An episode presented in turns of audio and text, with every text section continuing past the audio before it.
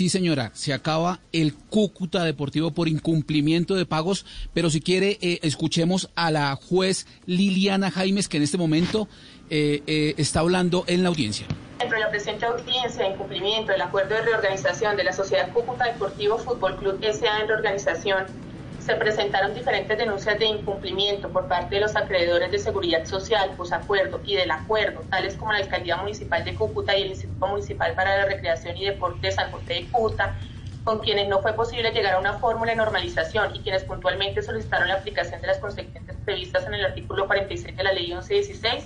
Este despacho, de conformidad con la norma mencionada, advierte que no se logró una fórmula de normalización con la totalidad de los acreedores incumplidos razón por la cual procederá a decretar la liquidación judicial de la sociedad concursada. Adicionalmente, conforme a lo previsto en los artículos 45.1, 45.2, 46 y 47.1 del régimen concursal, la liquidación judicial surge por el incumplimiento del acuerdo de reorganización no subsanado, razón por la cual así se resolverá. En mérito del expuesto, la coordinadora del Grupo Acuerdo de Insolvencia en Ejecución resuelve.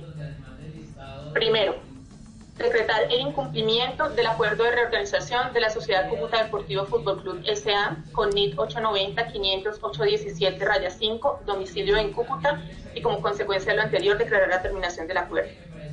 Segundo, decretar la apertura del proceso de liquidación judicial de los bienes de la Sociedad Cúcuta Deportivo Fútbol Club S.A. identificada con el NIT 890-500-817-5 Cabe aclarar que todos los administradores son separados de sus cargos, se indemniza y se despide a los trabajadores.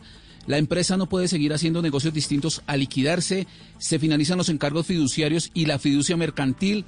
Los acreedores de las empresas solo pueden pagarle al liquidador. Los administradores asociados o controlantes no pueden disponer de los bienes de la empresa.